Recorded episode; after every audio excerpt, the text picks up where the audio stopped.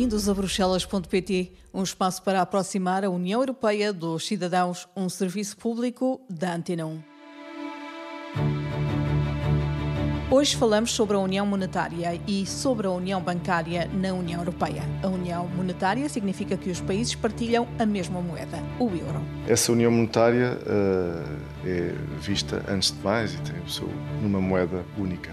Ou seja, todos os países que fazem parte da União Monetária, chamados fazem parte do euro, têm uma política monetária que está centralizada numa instituição da União Europeia, que é o Banco Central Europeu, única uma união monetária para todos esses uh, países. Nem todos os 27 países fazem parte da moeda única, são 20. Os outros 7 têm feito derrogações à adesão, mas para aderir, os países têm que cumprir certos critérios. Têm que cumprir o critério da inflação, por isso baixa a inflação, têm que cumprir critérios em termos das contas públicas, têm que cumprir critérios em termos da sua estabilidade cambial, por isso da moeda, da sua moeda nacional, e uh, critérios também de convergência com a zona euro ao nível das taxas de juros de, de longo prazo. Com uma política monetária uniforme, os Estados-membros decidiram avançar para uma união bancária, sobretudo depois das crises em que muitas instituições bancárias faliram e se percebeu que era preciso criar mecanismos que protegessem os depositantes. Ou seja, de forma a que um banco que tenha uh, dificuldades possa eventualmente ser, ser resolvido, mas sem se fazer recurso ao dinheiro dos contribuintes. Os países da moeda única trabalham agora no terceiro passo da União Bancária, um seguro de depósitos que funcione ao nível da zona euro. Uma União Bancária não está totalmente completa sem um, um fundo de garantia de, de depósitos. É verdade que todos os Estados-membros têm fundos de garantia de depósitos. Todos eles, Portugal incluído, têm um fundo que garante até um determinado montante, proteção nomeadamente até 100 mil euros por depositante por instituição, que garante, no caso de crise, no caso de falência de um banco, garante esse, esse valor aos uh, depositantes. Mas para que uh, a união bancária esteja verdadeiramente completa, é importante, e esta tem sido também a posição de Portugal, que este, este Fundo de Garantia de Depósito exista a nível europeu.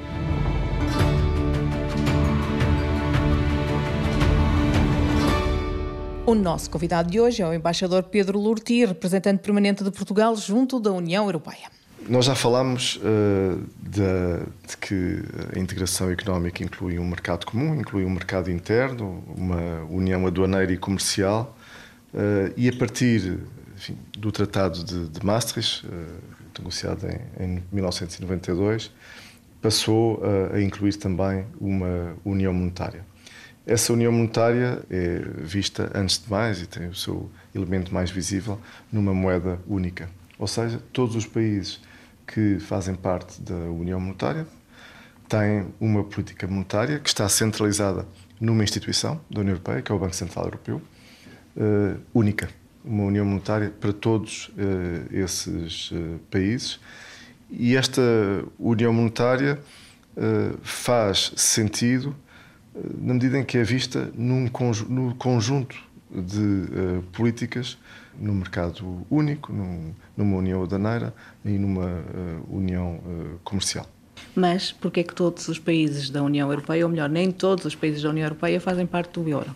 Não, é verdade. Enfim, todos os Estados que aderem à União Europeia têm a obrigação de aderir ao euro eh, só não estão todos dentro da moeda única, porque também aqui há derrogações a essa obrigação.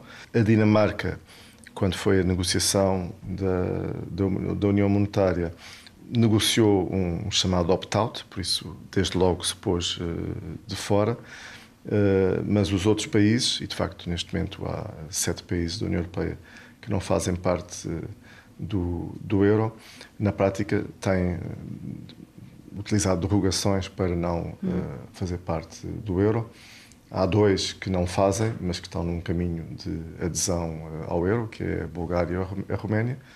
Os restantes, uh, de maneira geral, têm indicado querer manter esta derrogação de forma a não, não, a fazer não, parte a não fazer parte da moeda única. Mas para fazer parte da moeda única também não é só dizer que querem, têm que cumprir não. condições. Precisamente, e por isso é que quando um Estado-membro adere à, à, União Europeia tem que aderir ao euro, mas pode não, não, enfim, não, não passar a utilizar imediatamente a, a, moeda única. Os países têm que cumprir certos critérios, eh, de forma simples, têm que cumprir o critério da inflação, por isso baixa a inflação, têm que cumprir critérios em termos das contas públicas, têm que cumprir critérios em termos da sua estabilidade cambial, por isso da moeda, da sua moeda nacional, e uh, critérios também de convergência com a zona euro uh, ao nível das taxas de juro de, de longo prazo. Uh, esses critérios não podem estar desalinhados com o resto da zona euro, caso os países queiram hum. aderir. E que benefícios é que existem realmente para quem faz parte do euro? Bom, eu, são, são vários os benefícios. Desde logo, o mais evidente é o da, da estabilidade cambial uh, e, do, e dos preços. A zona euro não só permite que todos os países, obviamente, da, da zona euro tenham a mesma, a mesma moeda e, por isso, desde logo, nas trocas comerciais não há uh, questões uh, cambiais, de diferença cambial, de instabilidade cambial. A zona euro tem provado uh, ser também um contributo importante para a estabilidade de preços, uh, de maneira geral, apesar de estarmos agora a viver um período de uma inflação mais elevada, de maneira geral, a história da zona, euro é também uma história de baixa inflação, e isso, obviamente, é, é favorável, de maneira geral, aos cidadãos.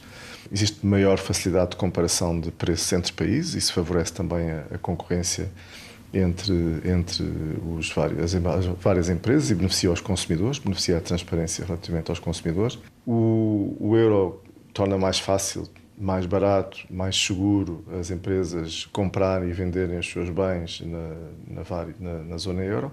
E há também um, ganhos uh, evidentes de eficiência com a integração dos mercados financeiros uhum. que acontece com a utilização de uma mesma moeda. Disse-me que há sete Estados-membros que não fazem parte da, da, da zona euro. Um, as políticas monetárias que esses Estados-membros decidem podem ser diferentes das dos outros que fazem parte, dos 20 que fazem parte da zona euro? Poder, podem, mas normalmente não são. Uhum. Uh, porque esses países não têm interesse em seguir uma política monetária diferente dos países que fazem parte da, da zona euro. Se seguissem, e podem, de facto, um exemplo de taxas de juros, podem fixar taxas de juros, os seus bancos centrais podem fixar taxas de juros a nível diferente. Mas uh, correm riscos, precisamente porque estão num espaço de tal forma integrado em termos económicos, correriam alguns riscos de alguma instabilidade. E por isso o que nós verificamos é que, de uma maneira geral, os países que estão na União Europeia, mas não estão na, na zona euro acabam por uh, seguir uma política monetária muito alinhada com aquela que é definida pelo Banco Central Europeu. Qual é exatamente o papel do Banco Central Europeu? O Banco Central Europeu, uh, que é, como eu disse há pouco, uma instituição europeia, é autónoma no seu papel, é independente. E a sua principal eh, função, o seu principal objetivo, que está fixado, uh, é manter a estabilidade de preços. Uh, a estabilidade de preços é reconhecido como um, algo de positivo em si, positivo para os cidadãos, e essa é a principal tarefa do, do Banco Central, é manter a estabilidade de preços a um nível baixo, de maneira geral, através de uma inflação que deve ser, deva ser próximo dos 2% e seja previsível, ou seja, não, não, não tenha grandes uh, variações. O Banco Central tem também um segundo uh, objetivo, sem prejuízo deste primeiro objetivo de baixa inflação, que é o de apoiar as políticas económicas da, da União Europeia. Mas quando o Banco Central Europeu decide um, algo em relação às taxas de juro, por exemplo, nesta altura de inflação, isso só se aplica aos 20 Estados-membros da zona euro? Aplica-se aos 20 Estados-membros da, zona euro, exatamente. Os o, outros não têm que seguir? Mas, como eu dizia há pouco, de uma maneira geral os outros seguem. Não têm que seguir, é verdade, uhum. mas de uma maneira geral seguem. E em relação à, União Bancária, foi criada em 2014, é algo completamente diferente ou não? Faz parte? A União Bancária faz parte uh, daquilo que chamamos a União uh, Económica e Monetária.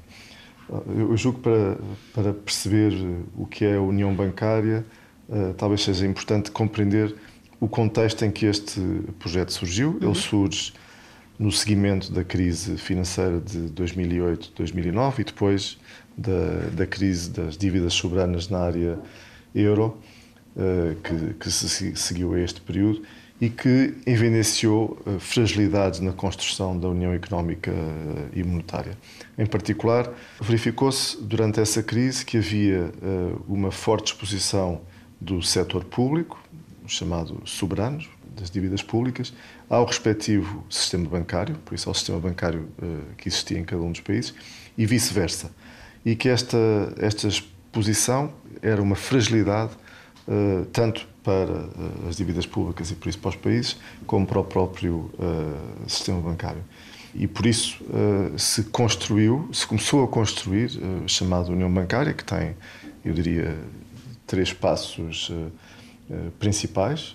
um primeiro sobre a avaliação dos seus bancos, dos bancos que fazem parte da zona euro, nomeadamente dos bancos, dos grandes bancos através de um, de um mecanismo único de supervisão. Este foi o primeiro passo, eh, foi o primeiro momento, digamos, da, da União Bancária. Avaliar a saúde dos bancos. Exatamente. Definiu-se um conjunto de regras uh, único, criou-se um mecanismo único de supervisão e os bancos de maior dimensão dentro da, da zona euro passam a ser supervisionados diretamente pelo Banco Central Europeu, enquanto os restantes bancos são supervisionados de forma indireta, mas através das autoridades de supervisão nacional. Este foi uh, o primeiro passo. O segundo passo foi um mecanismo único de resolução. Foi primeiro criado um poder centralizado de resolução, uh, que é confiado a um organismo. A resolução, para que se entenda, é por fim aos bancos. Sim, a resolução dos bancos, sim. sim. Uh, ou seja, de forma a que uh, um banco que tenha dificuldades uh, possa uh, eventualmente ser, uh, ser resolvido, precisamente, uhum. mas sem se ter fazer recurso ao dinheiro dos contribuintes. Todos nos lembramos as consequências da, precisamente da crise das dívidas soberanas e por isso este era um, um dos objetivos principais Uh, na criação desta da, da, União Bancária. Por isso foi criado, como dizia, um poder centralizado confiado a um organismo, o Conselho Único de Resolução, e também às autoridades uh, nacionais, e definiu-se um, um, regime, uh, digamos, harmonizado para gerir as crises de bancos que estivessem em situação de falência ou uh, em risco de falência. Foi também criado um fundo, um fundo único de resolução, constituído com contribuições das próprias instituições, precisamente para evitar que uh, tivessem que ser uh, os uh, contribuintes a entrar caso um banco estivesse em risco de falência. E, e porquê é que isto é importante? Porque este regime de, de resolução é feito de forma a evitar situações de instabilidade no sistema financeiro. Porque é evidente que um banco, nomeadamente um, banco de certa dimensão, a sua falência uh, leva a, instabilidade não só no sistema financeiro, como depois leva também a consequências económicas potencialmente graves. E esse fundo é constituído por dinheiro que é lá posto pelos próprios Pelas bancos? Pelas próprias instituições, exatamente, pelos próprios bancos. Há ainda um passo a dar, que é o, o, que diz respeito à garantia de depósitos europeia, não é? Sim, uh, há um terceiro passo uh, que, que diz respeito, de certo modo, à, à garantia de depósitos uma união bancária não está totalmente completa sem um, um, um fundo de garantia de, de, depósitos. É verdade que todos os Estados-membros têm fundos de garantia de depósitos. Uh, uh, todos eles, uh, Portugal incluído, têm um fundo que garante até um determinado montante, proteção, nomeadamente até 100 mil euros por depositante por instituição, que garante no caso de crise, uhum. no caso de falência de um banco, garante esse, esse valor aos uh, depositantes. Mas para que uh, a união bancária esteja verdadeiramente uh, completa, é importante, e esta tem sido também a posição de Portugal, que este, este Fundo de Garantia de Depósito exista a nível europeu. Precisamente porque para fazer aquilo que eu há pouco referia, que é desligar a instituição financeira, o banco, do país onde, onde está seja, um problema numa instituição financeira não tem que uh, derivar necessariamente num problema nesse, nesse país. Porque estamos numa união monetária, precisamente, e este elemento é fundamental para que haja um, um, um nível idêntico não só de proteção dos investidores, como dos próprios eh, clientes e, e consumidores em toda a União Monetária.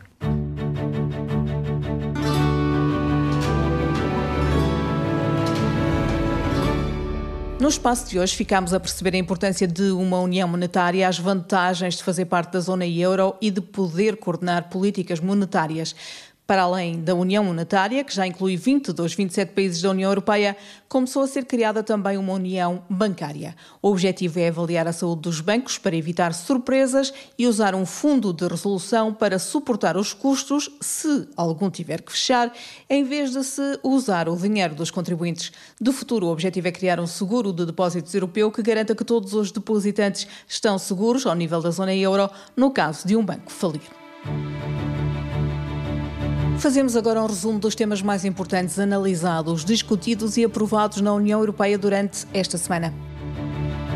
Bruxelas quer garantir que não faltam medicamentos básicos, a começar já este inverno, e para isso, as agências europeias identificaram uma lista de antibióticos essenciais, incluindo pediátricos, para os quais pode haver uma procura maior e garantiu medidas para que estejam disponíveis em toda a União Europeia.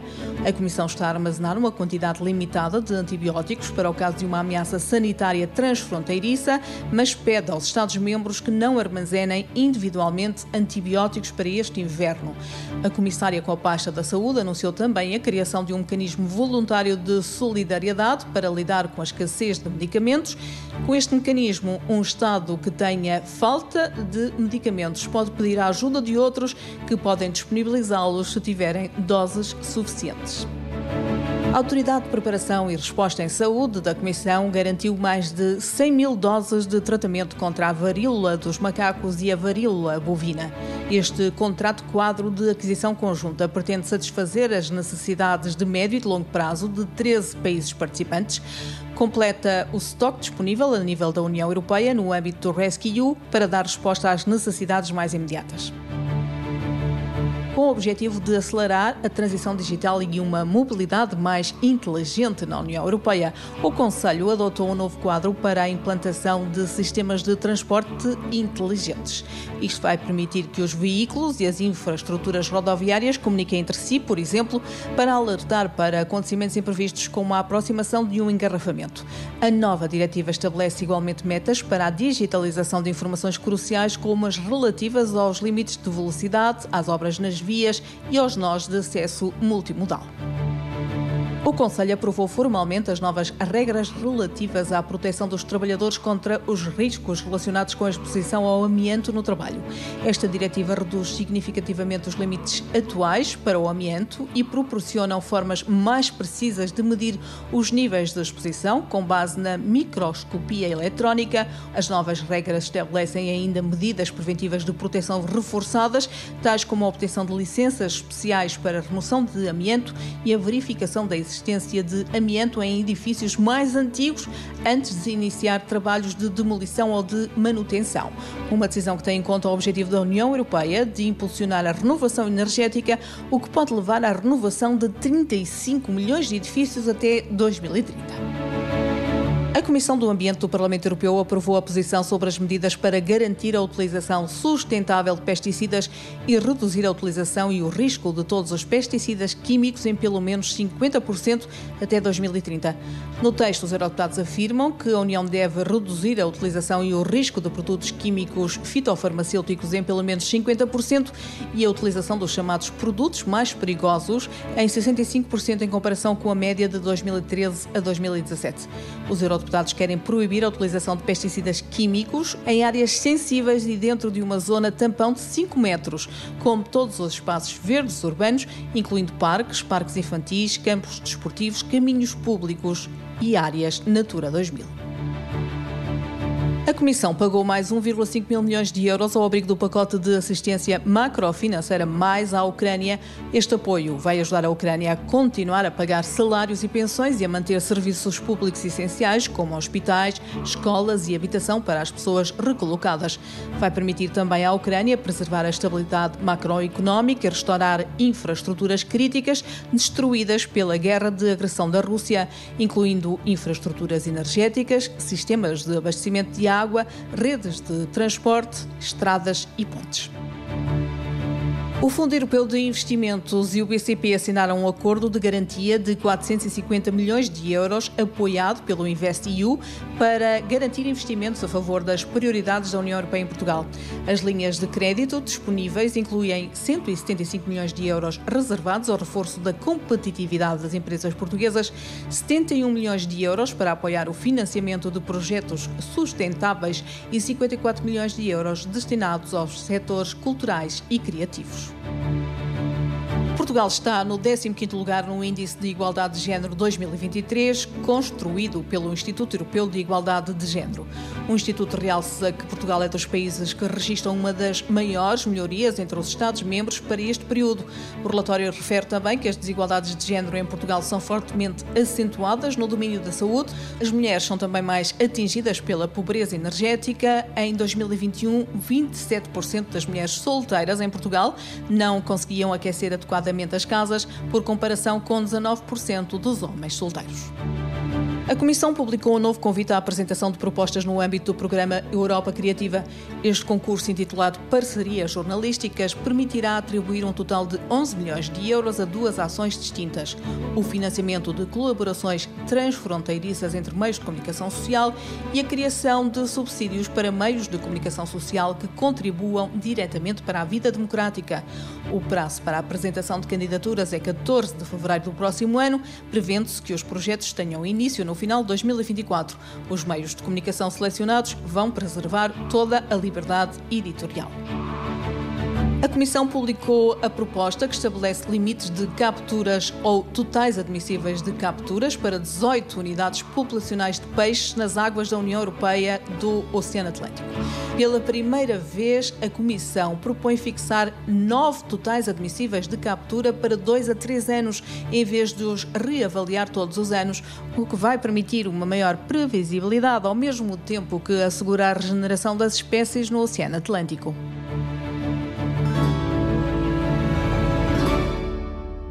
Chegamos assim ao fim do episódio desta semana. Bruxelas.pt é um podcast com a autoria e apresentação de Andréa Neves, com o desenho de som de Paulo Cavaco e com a sonoplastia de Edgar Barbosa. Temos encontro marcado na próxima semana para continuar a aproximar a União Europeia dos cidadãos.